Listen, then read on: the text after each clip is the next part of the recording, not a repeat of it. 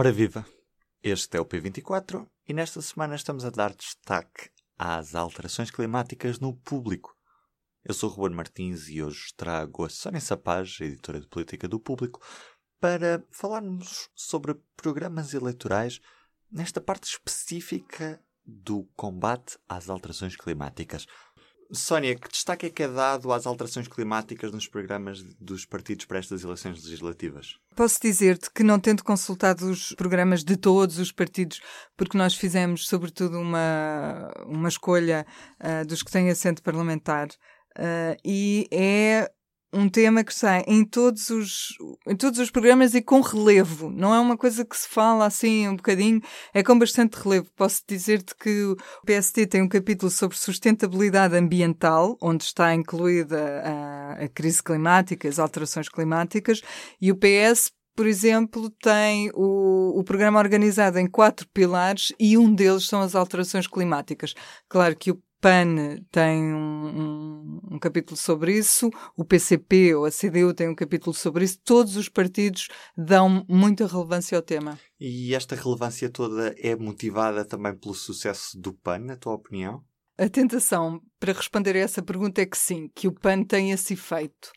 Uh, mas a verdade é que não podemos esquecer que isto é um, um, movimento que é, é mundial, não é? Tivemos há pouco tempo ainda a greve climática que juntou estudantes de todo o mundo.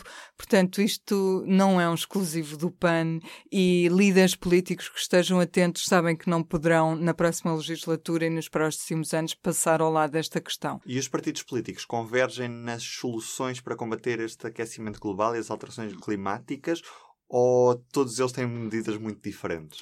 Olha, têm medidas muito diferentes entre si e alguns convergem.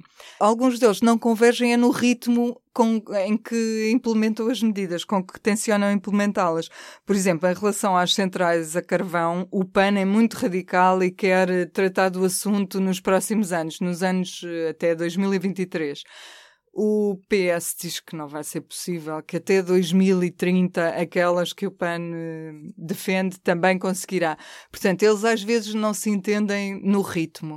Mas depois tens a esquerda toda a apostar muito na ferrovia, nos transportes públicos uh, tendencialmente gratuitos ou mais baratos, passos sociais mais baratos tens uh, o, PCP contra a mercantilização da, da economia, é um termo que eles criam e dizem que o capitalismo não é verde, mas por outro lado o CDS a querer criar empreendedores verdes em vez de sociais verdes, Portanto, há ligeiras nuances, mas depois tem, tem uh, propostas muito diferentes entre si. Posso-te dar alguns, alguns exemplos. Por exemplo, o PAN propõe que as refeições nos eventos do Estado, patrocinados pelo governo, etc., sejam vegetarianas.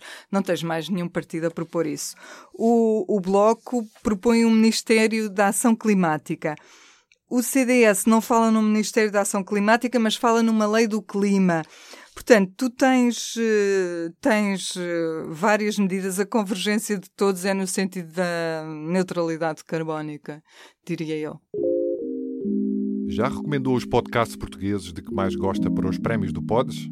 O primeiro festival de podcasts em Portugal acontece a 9 de novembro em Lisboa. Envie a sua sugestão até 22 de setembro em pods.pt recomendar. Público continua a trazer todos os dias desta semana artigos sobre as alterações climáticas. É consultar em público.pt. De mim é tudo. Bom dia. O público fica no ouvido.